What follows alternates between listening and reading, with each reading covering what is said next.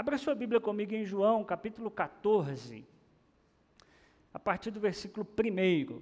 Nós estamos terminando hoje uma série de mensagens chamada Eu Sou, né, afirmações de Jesus que mudam tudo.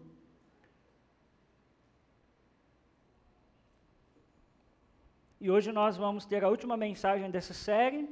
Foram sete mensagens. O pastor Lucas fez uma dessas mensagens, que na verdade é a última afirmação de Jesus, então hoje eu vou falar, na verdade, da penúltima afirmação de Jesus com essa expressão eu sou. A última é eu sou a videira verdadeira, que o pastor Lucas compartilhou com os irmãos. E essa que vou falar hoje é a penúltima, nós demos aí alguns domingos da série pelas minhas férias. Mas hoje a gente vai falar desse tema de Jesus, nessa expressão de Jesus, eu sou o caminho e a verdade e a vida. João capítulo 14, versículos 1 a 6. Os irmãos encontraram? Amém?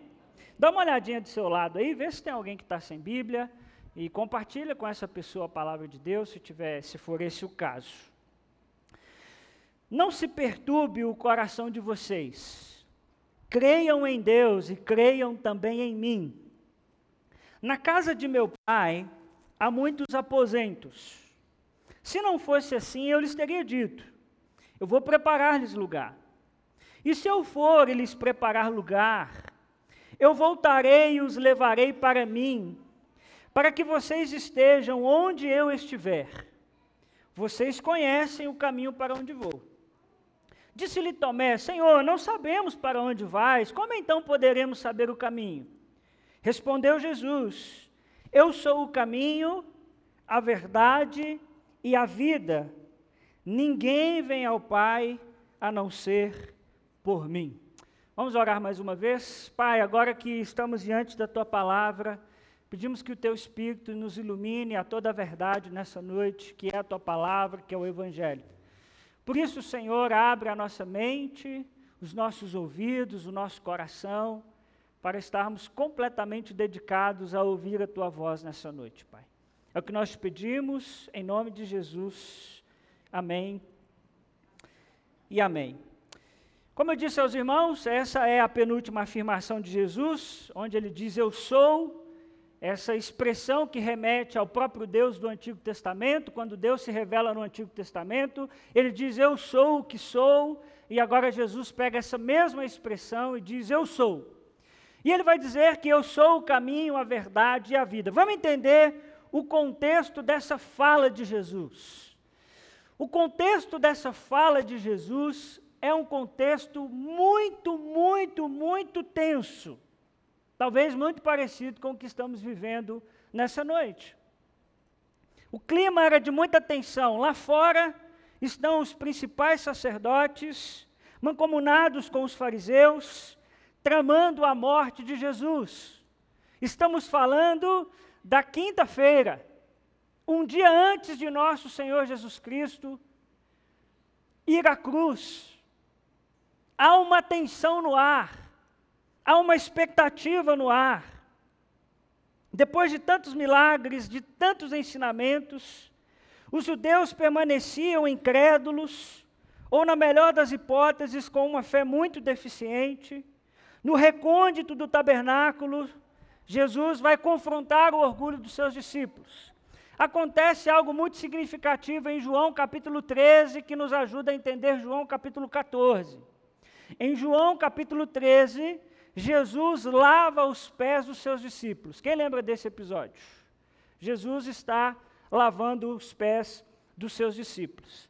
Lava o pé de Judas, que vai entregá-lo, lava o pé de Pedro, que vai traí-lo, o contrário, né, de Judas, que vai traí-lo, de Pedro que vai negá-lo. Jesus reparte o pão com os seus discípulos e faz o trabalho de um escravo. Jesus começa a lavar os pés dos seus discípulos e diz: Olha, da mesma forma que eu estou servindo vocês, vocês devem fazer assim uns com os outros. E Jesus deixa algo muito claro no capítulo 13 de João: Pessoal, eu estou indo.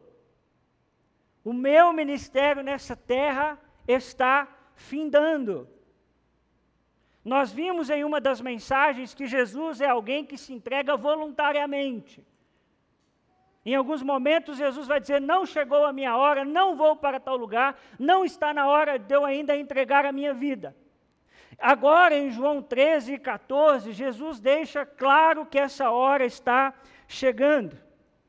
E Jesus, depois de lavar os pés dos discípulos, desmascara o Judas Iscariotes. Jesus diz: Um de vocês vai me entregar. Há aquele clima no ar, aquela tensão. Quem será? E acontece outra coisa muito interessante: o Pedro, os irmãos sabem disso, é impulsivo, é animado, é explosivo, e ele diz: Jesus, eu dou a minha vida por você. Eu jamais faria qualquer coisa que não fosse dar a minha vida por você. E Jesus diz: Ô oh, Pedro, abaixa a sua bola, porque antes que o galo cante três vezes, você vai me negar. Então imagina dentro desse cenário, lá fora o negócio está tenso. O pessoal está querendo pegar Jesus, está se articulando para pegar Jesus. Aqui dentro, um clima meio estranho. Jesus lava os pés, momento bonito, muito interessante, mas diz que alguém vai entregá-lo, daqui a pouco diz que Pedro vai traí-lo. Então é nesse contexto que acontece essa fala de Jesus: Eu sou o caminho, a verdade e a vida. Jesus estava se despedindo dos seus discípulos, aquela era a quinta-feira do Getsemane, já chegando o momento em que ele ia se entregar. A quinta-feira da traição de Judas, a quinta-feira da negação de Pedro, a quinta-feira da prisão de Jesus. E enquanto Jesus reparte o pão com os seus discípulos, qual é a conversa que eles têm? A conversa é a respeito de para, para onde Jesus vai, principalmente depois que ele lava os pés dos seus discípulos. Essa é a grande dúvida teológica da noite. Tá bom, Jesus, o Senhor está dizendo que está chegando a sua hora. Para onde você vai? Você pode ver isso em João 13, de 36 a 38. O texto diz assim: Simão Pedro lhe perguntou: Senhor, para onde vais? Jesus respondeu: Para onde eu vou, vocês o que, irmãos? Não podem seguir-me agora, mas me seguirão mais tarde. Pedro perguntou: Senhor, por que eu não posso seguir-te agora? Eu darei a minha vida por ti. Então Jesus respondeu: Você dará a vida por mim? Eu asseguro-lhe que antes de que o galo cante, você me negará três vezes. Percebe a dúvida que tem no ar? E agora? O que será de nós? E agora? Nós largamos tudo? Nós abandonamos nossa família, nossa profissão, seguimos a esse homem que disse que era o Messias, que era Jesus de Nazaré, e agora, Jesus, para onde você vai? E apesar, irmãos, desse tom dramático, esse texto é uma palavra sobre esperança. E a partir disso eu queria falar aos irmãos nessa noite sobre quatro falas de Jesus que nos geram esperança. Eu queria nessa noite, meu irmão e minha irmã, encher o seu coração de esperança. Talvez você chegou aqui nessa noite muito preocupado, muito ansioso, mas eu queria dizer que Jesus tem falas de esperança ao seu coração nessa noite. Você crê nisso?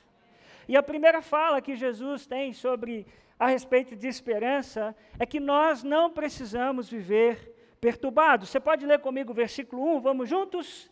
Não se perturbe o coração de vocês. Creiam em Deus, creiam também em mim.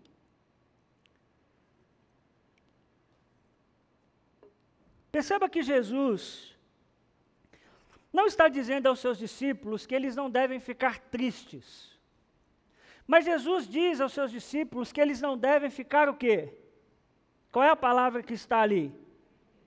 Perturbados. Perturbados aqui traz a ideia de tumulto dentro de si.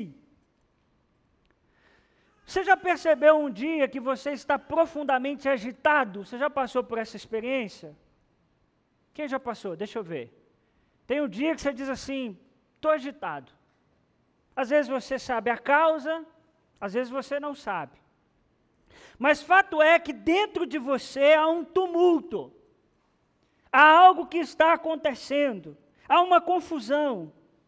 E o sentido do pensamento de Jesus é muito interessante, porque Jesus não diz aos seus discípulos o seguinte: olha, eu vou ao Pai, mas não comecem a ficar perturbados. Quando a gente presta atenção no texto, a gente descobre que Jesus está dando uma orientação aos seus discípulos, dizendo o seguinte: vocês precisam parar de sentir-se perturbados, vocês já estão perturbados. Eu sei que dentro de vocês há uma agitação, há algo que está se mexendo, e é como se Jesus dissesse: descansem o coração de vocês. Descanse. Vocês estão agitados para onde eu vou, vocês estão agitados para onde vocês vão. Mas Jesus dá uma palavra de esperança, irmãos, dizendo que nós não precisamos viver perturbados, não se perturbe o coração de vocês. Mas ao contrário, o que é que eles devem fazer? Bom, vocês devem confiar em mim e confiar no Pai. Jesus está ensinando, irmãos, que os seus discípulos não precisam viver agitados, sacudidos, sem paz e inquietos. E é muito interessante porque Jesus está falando a discípulos que vão sofrer perseguição. Jesus está falando a discípulos que vão viver um momento muito difícil em sua vida. E Jesus vira para eles e diz: não vivam perturbados não vivam agitados. Eles passariam por muitas lutas, perseguições, mas ainda assim Jesus assegura que eles não precisavam viver preocupados, pois ele cuidaria deles. Certamente no coração dos discípulos passavam muitos sentimentos. Estavam tristes pela partida de Jesus, estavam envergonhados pelo seu egoísmo. Imagina como estava o coração de Pedro todo animado, dizendo: Hoje eu vou arrebentar a boca do balão. Jesus diz: Não, não, não, Pedro. Antes que o galo cante, você me negará.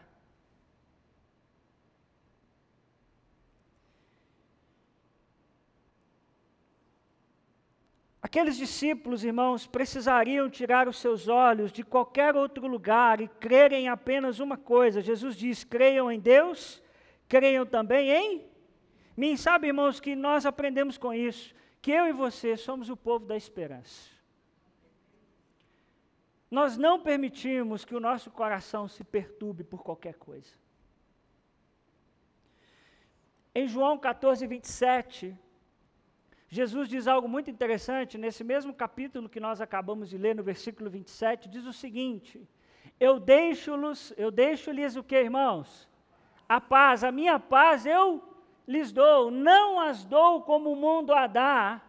Não se perturbe o seu coração, nem tenha medo. Ele repete esse argumento que ele deu no início, no, no versículo 1, dizendo o seguinte: Eu vou ao Pai, mas eu deixo para vocês a minha paz.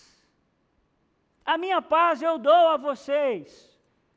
Por isso vocês não precisam viver agitados, preocupados, ansiosos com o dia de amanhã. Jesus sabe, irmãos, que o único remédio para o coração perturbado é a certeza de que Jesus é e continua sendo o Salvador. E sabe, irmãos, quantas vezes não olhamos mais o jornal do dia do que as palavras de Jesus. E o nosso coração fica como esse mar, agitado.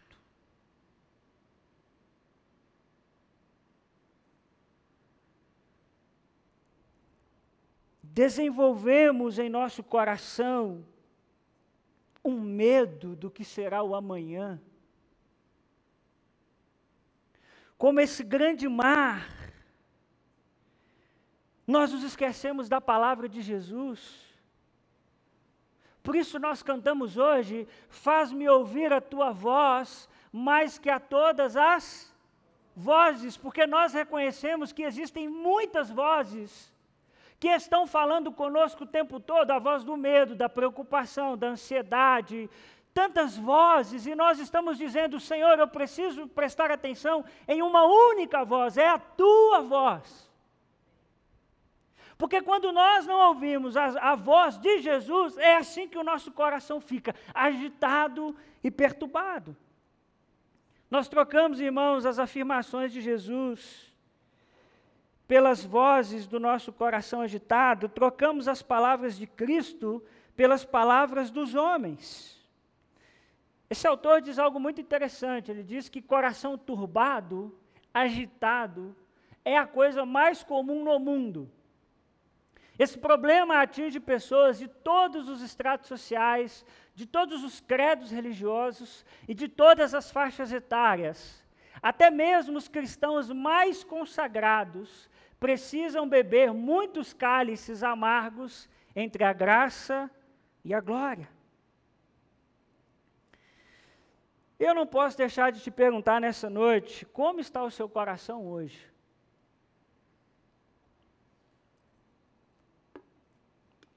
Será que perturbado com o resultado das eleições?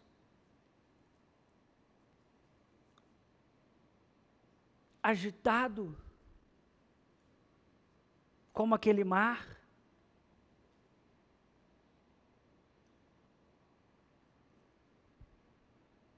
Como você vai acordar amanhã? Com o coração descansado ou com o coração perturbado?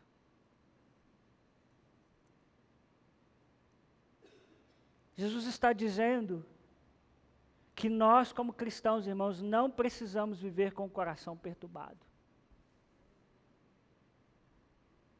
Porque é Ele que cuida do nosso futuro. As nossas vidas, ou a nossa vida, está na palma de Suas mãos. Agora, a escolha é nossa se vamos viver perturbados ou não se nós vamos descansar o nosso coração na graça e no cuidado de Deus, ou se nós ouviremos qualquer outra palavra que não é a palavra de Jesus, porque Jesus está dizendo: não se turbe o vosso coração, e os discípulos poderiam dizer: Senhor, mas o pessoal está lá fora, a gente está sentindo um clima meio diferente. O jornal do dia diz que o pessoal vai pegar o Senhor, está acontecendo alguma coisa. Jesus diz: não se turbe o vosso coração. A gente faz o que, Jesus? Creia em Deus e creia também em mim. Segunda promessa, ou segunda, na verdade, palavra de Jesus que nos gera esperança nessa noite, irmãos, é que Jesus cumpre as suas promessas. Você crê nisso? Olha o que ele vai dizer no versículo 2: Na casa de meu pai há muitos o que, irmãos? Aposentos. Se não fosse assim, eu lhes teria dito eu vou preparar-lhes lugar. Muito interessante, irmãos, nós entendermos que Jesus é fiel a tudo aquilo que ele diz. Jesus é verdadeiro naquilo que fala. Por isso, no versículo 6, nós vamos estudar esse versículo mais a fundo, ele diz: Eu sou a verdade. Em Jesus Cristo, irmãos, não há mentira. E ele diz que na casa de seu pai há muitos aposentos e que Ele vai nos preparar lugar. Irmãos, a palavra que aposento ou morada, talvez está na sua Bíblia, pode ser traduzida também como habitação e lugar. Eu já vi alguns pastores fazendo uma salada em cima desse texto. Aí, uns vão ter mansão, outros vão ter uma casinha menor, porque na casa de meu pai há muitas moradas, então tem morada de todo tipo. Tem moradona, tem o pessoal da Zona Sul, e vai ter um pessoal que vai morar, é no céu, mas é meio mal, assim, não é, não é o filé do filé do céu. Isso é um grande erro ao, ao ler esse texto. Jesus está falando mais de uma condição de que de um lugar. Jesus está dizendo o seguinte: os discípulos estão aterrorizados com a possibilidade de que vão se separar do seu mestre. Para onde o Senhor vai? Como é que nós vamos fazer? E Jesus então vai assegurar aos seus discípulos que a sua ida para a casa do Pai tinha como objetivo uma reunião e não uma separação permanente. Ou seja, no lugar para onde ele está indo, haverá lugar também para os seus discípulos. É só isso que o texto quer dizer. Que nesse lugar há uma habitação para todos. Como é essa habitação? Jesus não diz nesse texto. Então não pense em casas. Pense em um ambiente aonde todos os seus filhos passarão a eternidade com ele. E Jesus está dizendo: é porque eu vou morrer e vou ressuscitar, que eu vou deixar com vocês o Espírito Santo. Mas saibam de uma coisa: eu vou preparar para vocês um lugar Pouco importa, irmãos, o que é essa morada. Importante mesmo é quem mora lá.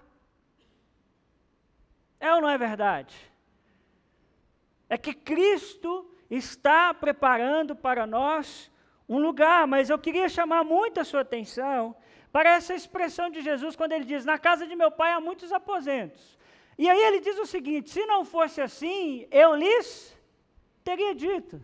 Interessante, Jesus diz o seguinte: na casa de meu pai tem lugar para todo mundo. E vou dizer o seguinte: se não tivesse, eu falava para vocês, velho. Eu não preciso mentir para vocês, não. Se não fosse desse jeito que eu estou falando para vocês, eu diria para vocês como seria. que é que Jesus, irmãos, está nos ensinando? De que a Sua palavra é a verdade, de que nós podemos confiar em Seu amor. Aquilo que Ele promete vai se cumprir. Que promessa é essa? Que Ele vai nos preparar um lugar diante do Pai, e nessa casa há lugar para todos. Jesus, irmãos, é confiável, tudo que Ele prometeu irá se cumprir.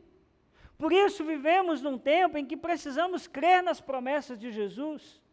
Não em promessas que inventamos da nossa cabeça, não em promessas que dizemos que Deus nos fez e não nos fez, mas promessas que estão em Sua palavra. E uma das promessas de Jesus é de que Ele vai buscar a sua igreja. Não importa o que o jornal vai dizer amanhã, Jesus cumpre as suas promessas. E ele disse: se não fosse assim, eu jogaria aberto com vocês. Eu sou confiável, o que eu falo acontece. Jesus nos prometeu também, irmãos, a sua companhia, a sua presença. Jesus diz: Eis que estou convosco todos os dias, até a consumação dos séculos. Por isso, precisamos crer nas promessas de Jesus. Amém? Terceira palavra de esperança de Jesus nesse texto para nós é que nós moraremos para sempre com Cristo. Olha o versículo 3 e 4: E se eu for e lhes preparar lugar, o que, que ele vai fazer, irmãos? Voltarei e os levarei para mim, para que vocês estejam aonde, irmãos? Onde eu estiver vocês conhecem o caminho para onde eu vou. João está nesse texto, muito provavelmente, falando a respeito da segunda vinda de Jesus, ou seja, Jesus promete que ele voltará e nos levará para ele, para que estejamos onde ele está. É muito interessante a gente perceber que, em vez de Jesus dizer, irmãos, o que se poderia esperar que ele dissesse que era mais ou menos o seguinte: quando eu for e preparar-lhes lugar, eu voltarei novamente e os levarei para aquele lugar. É isso que Jesus diz no texto? É isso que ele está dizendo? Fiquem tranquilos, pessoal, porque eu vou para um lugar e quando eu voltar, eu vou levar vocês para esse lugar. É isso que está ali no texto? Voltarei e os levarei para mim. Muito interessante. Primeiro ele diz: Eu vou levar vocês para mim. Jesus usa uma expressão de afetividade, de proximidade. Aonde eu estiver, vocês estarão em mim, vocês estarão comigo. Ou seja, nós estaremos face a face com Cristo. É muito lindo isso, irmãos. Jesus não só se importa de nos levar para o céu. Jesus quer passar, quer viver a experiência do céu também conosco. Isso muda tudo. Muda tudo. Uma coisa é Jesus dizer: Eu pego vocês e levo vocês para cá. Eu tiro vocês daqui e levo vocês para o céu. Outra coisa é Jesus dizer: Eu tiro vocês daqui e trago vocês para mim, para nós vivermos essa experiência. Isso é maravilhoso. Eu vou ao Pai, mas eu levo vocês em mim. Eu vou fazer com que vocês passem a eternidade comigo. Esse verbo traduzido como levarei é muito interessante, porque ele traz a ideia de tomar conta em outro lugar. Alguns teólogos vão dizer que a ideia de os levarei está muito ligado com a ideia de boas-vindas como se Jesus fosse aquele que nos dará as boas-vindas. E faz muito sentido quando a gente lê Mateus 25, 34, que diz: Vinde benditos de meu Pai, possui por herança o reino que vos está preparado desde a fundação do mundo. Essa ideia de que Jesus é aquele que está preparando esse lugar para que passemos a eternidade com Ele, mas que também é aquele que nos diz assim: seja bem-vindo. Que bom que você chegou. Eu estava te esperando. Eu os levarei. Sabe, irmãos, isso é a esperança do nosso coração. Nós passaremos a eternidade com Jesus Cristo. E como, irmãos, eu anseio esse dia, Maranata, hora vem, Senhor Jesus. Como nós precisamos, irmãos, resgatar em nosso tempo aquilo que é chamado de teologia do peregrino. Já leu esse livro do peregrino? Você deveria ler. Mas também um conceito bíblico que diz que nós somos peregrinos nessa terra, nós estamos de passagem. Ô, irmão, deixa eu dizer uma coisa que a nossa geração está esquecendo, e eu já falei isso aqui: terra nunca vai ser céu. O reino de Deus já está entre nós. A igreja é um sinal histórico do reino de Deus. Nós temos que sinalizar o reino de Deus na terra. O reino de Deus já está disponível a nós. Mas isso aqui, essa experiência encharcada pelo pecado, nunca vai ser céu. Nós estamos nesse mundo de passagem. E deixa eu te dizer uma coisa muito clara. Se a sua esperança está no Lula ou no Bolsonaro, que terrível é a sua vida. Que terrível é a sua vida. Porque a nossa esperança é Cristo. Nós somos peregrinos, não somos desse mundo. Estamos de passagem, ansiando por esse tempo em que essa promessa de Jesus há de se cumprir e passaremos toda a eternidade com Ele. Pastor Hernandes Dias Lopes diz algo muito interessante. Ele diz que na jornada cristã há sofrimento, dor e cruz, mas o fim desse caminho é a glória, é o céu. A nossa leve e momentânea tribulação produz para nós eterno peso de glória. O sofrimento do tempo presente não pode ser comparado com as glórias por vir a serem reveladas em nós. Louvado seja o nome do Senhor. Estamos de passagem, rumo à nossa pátria celestial rumos ao lugar onde não há choro nem lágrima. E louvado seja Jesus, não tem eleição. Amém? quarta promessa que Jesus faz a nós. É, na verdade, quarta palavra de esperança que Jesus diz e gera essa esperança no nosso coração é que nós temos livre acesso a Deus. Olha o versículo 5: Disse-lhe Tomé, Senhor, não sabemos para onde vais, como então poderemos saber o caminho?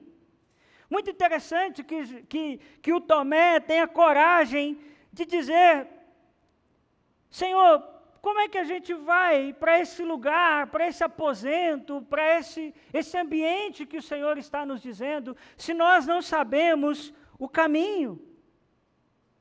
E embora essa palavra de Tomé revela sua falta de fé, também revela o seu desejo de que Jesus não esteja partindo de que aquela história que eles estão vivendo não esteja acabando. E ele faz um protesto. Ele diz: Senhor, como assim? Nós não sabemos esse caminho. Tem uma pintura do Da Vinci, da última ceia, que é muito famosa. E o Da Vinci faz uma coisa muito interessante. Ele coloca esse aqui como Tomé. Está vendo o Tomé aqui? O Tomé é esse que está muito próximo de Jesus e está com um dedo levantado, como quem diz assim: Senhor, não é eu que vou te trair, não, né? Esse negócio que o senhor falou aí, que alguém vai entregar, que alguém vai te trair, não sou eu, né? Eu achei muito interessante a forma que o Davi pinta o, o, o, o, esse discípulo, porque revela esse desejo de Tomé, né? De estar próximo a Jesus, de entender para onde Jesus está caminhando, ele quer dizer o seguinte: como se pode esperar que conhecemos o caminho, quando o Senhor a gente não sabe o destino, a gente não sabe, a gente não entendeu muito claramente o que está acontecendo. E, irmãos, essa objeção de Tomé faz muito sentido. Eu queria que você guardasse algo no seu coração. Aquele que não conhece o destino não sabe o caminho. Se nós não sabemos, como cristãos, para onde estamos caminhando, nós não sabemos onde a gente vai terminar. Então, se a gente não tiver o nosso coração, que a nossa pátria é outro lugar, que nós estamos caminhando para outro, em direção a outro lugar, nós nunca vamos saber qual caminho nós temos que trilhar. E é isso que Tomé está nos ensinando. Mas Jesus é tão bondoso que no versículo 6 ele aponta o caminho. Jesus vai ensinar que os seus discípulos conhecem o destino e por isso sabe qual é o caminho que precisam trilhar. Por isso, no versículo 6, ele vai dizer: Eu sou o caminho, a verdade e a vida. O Tomé diz: Senhor, nós estamos perdidos, para onde é que nós vamos caminhar? Jesus diz: Eu sou o caminho, a verdade e a vida. Bom, Jesus é o caminho, ou seja, ele ensina o caminho, nos guia no caminho, nos deu um novo e vivo caminho, conforme Hebreus 10, 20, mas tudo isso só é possível porque ele é o caminho. E ele é o caminho, irmãos, de duas formas: Jesus é o caminho. Ele é o caminho que liga Deus a nós, mas que também nos liga ao Senhor. Por isso eu estou dizendo, e Jesus está dizendo, que nós temos livre acesso a Deus. Você quer acessar a Deus? É só você ir por meio de Jesus. Isso é maravilhoso. Você não precisa passar pela religião, você não precisa passar pelo pastor, pelo padre, por absolutamente ninguém. Jesus está dizendo: Eu sou o caminho. Você quer falar com Deus? Você pode falar com Deus. O novo e vivo caminho nos foi aberto pelo sangue de Jesus de Nazaré. Que palavra bendita, que palavra poderosa de Jesus. Isso é muito especial. Mas Jesus também diz que ele é a verdade, ou seja, a própria encarnação da verdade, a verdade em pessoa. Isso, irmãos, é um pensamento completamente ofensivo à pós-modernidade nesse tempo em que vivemos. Quando você diz a alguém assim, Jesus Cristo é a única verdade possível, as pessoas faltam te bater. Diz, não, Jesus é uma das verdades. Aí tem o budismo, tem isso, tem aquilo. E é importante a gente entender que nós cristãos não pensamos assim. Nós respeitamos, nós não impomos a ninguém que pensem como nós pensamos, isso é muito importante. nós respeitamos a como cada pessoa desenvolve a sua espiritualidade e a sua fé. Mas nós somos o povo que diz: ei pessoal, atenção, só existe uma verdade, a verdade é Jesus Cristo. Respeito sua posição, respeito o que você pensa. Mas não foi isso que Jesus Cristo, que é o maior líder daquilo que eu acredito, aquele que mudou a minha história o meu coração, disse. Ele disse que ele é a verdade. Muito importante nós entendermos isso num contexto pós-moderno. Onde tudo é verdade, nada é mentira, nada é feito para enganar, tudo está valendo. Mas nós somos o povo que nos levantamos e dizemos: não, não, existe uma verdade só. É Jesus. Uma, hein? Não tem outra. Apenas Jesus Cristo. Ele diz: Eu também sou a vida, eu sou o caminho, a verdade e a vida. Vida aqui não é bios, de biologia, vida aqui é de zoe, vida verdadeira. Às vezes a Bíblia fala de vida como bios, daí vem biologia, bios, e às vezes a Bíblia vai usar a palavra zoe. Zoe é vida de verdade. É vida para além dessa realidade física. E aqui Jesus está dizendo que Ele é essa vida. Ou seja, nós em Jesus encontramos a verdadeira vida. Por isso ele vai dizer no final: ninguém vem ao Pai a não ser por mim. Somente Cristo nos leva de volta para o Pai. Olha o que diz Atos capítulo 4, versículo 12. Não há salvação em nenhum outro, pois debaixo do céu não há nenhum outro nome dado aos homens pelo qual devamos ser salvos. Então, Jesus, irmãos, dizer que Jesus é o único que nos leva ao Pai é morrermos para nós mesmos e para qualquer outra possibilidade. Não é a nossa religião que nos leva de volta ao Pai não é a nossa bondade. Nunca fiz mal para ninguém. Muito questionável sua palavra. É impossível a gente nunca fazer mal para ninguém. É possível a gente passar a vida sem matar alguém. Mas não fazer mal, às vezes você faz mal a alguém até sem querer. Tem como você não fazer mal a alguém? Então não é a sua bondade, não é a sua ideologia política, é somente Cristo. Ninguém vem ao Pai a não ser por mim, a não ser por Jesus. É Ele quem prepara esse lugar. Por isso eu queria encerrar nessa noite com três questões para você refletir e praticar. Primeiro, qual perturbação você precisa colocar diante de Jesus hoje? Quais são suas angústias hoje? Você chegou nesse culto aqui hoje pensando em quê? Com quais ansiedades? Com quais preocupações? Jesus te convida nessa noite, meu irmão e minha irmã, a colocar isso diante dele, na certeza de que ele cuida de você.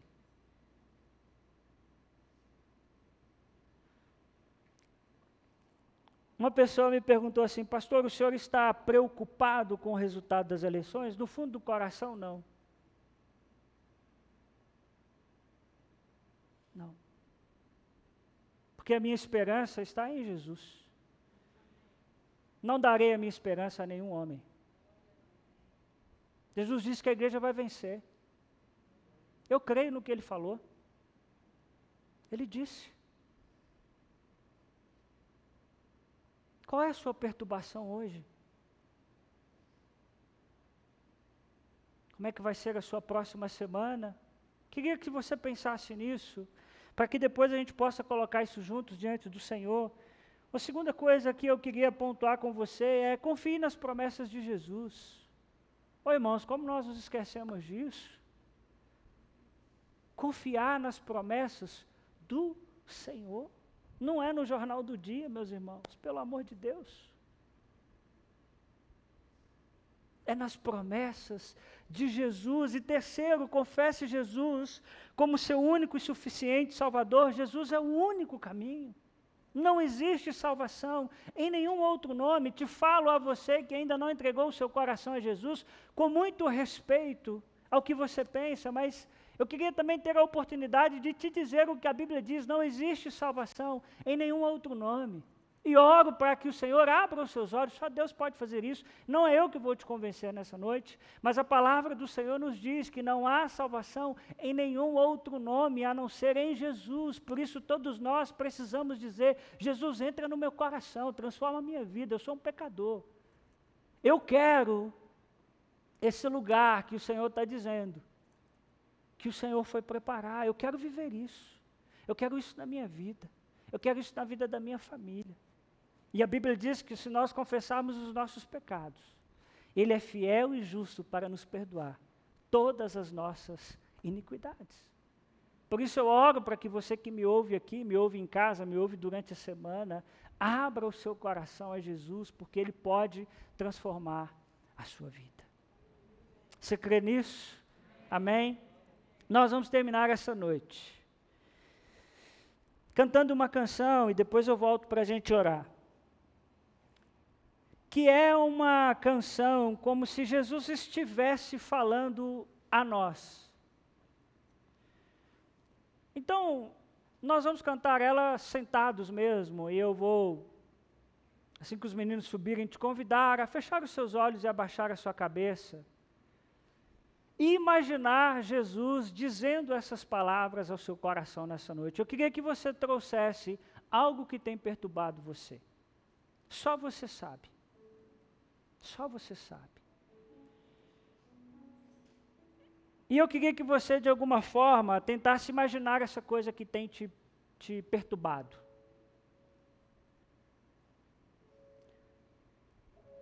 Imagine essa coisa que tem te perturbado. Como se você materializasse isso para que você visse, para que você enxergue. Imagine que Jesus está falando isso ao seu coração nessa noite. Depois eu volto para a gente orar.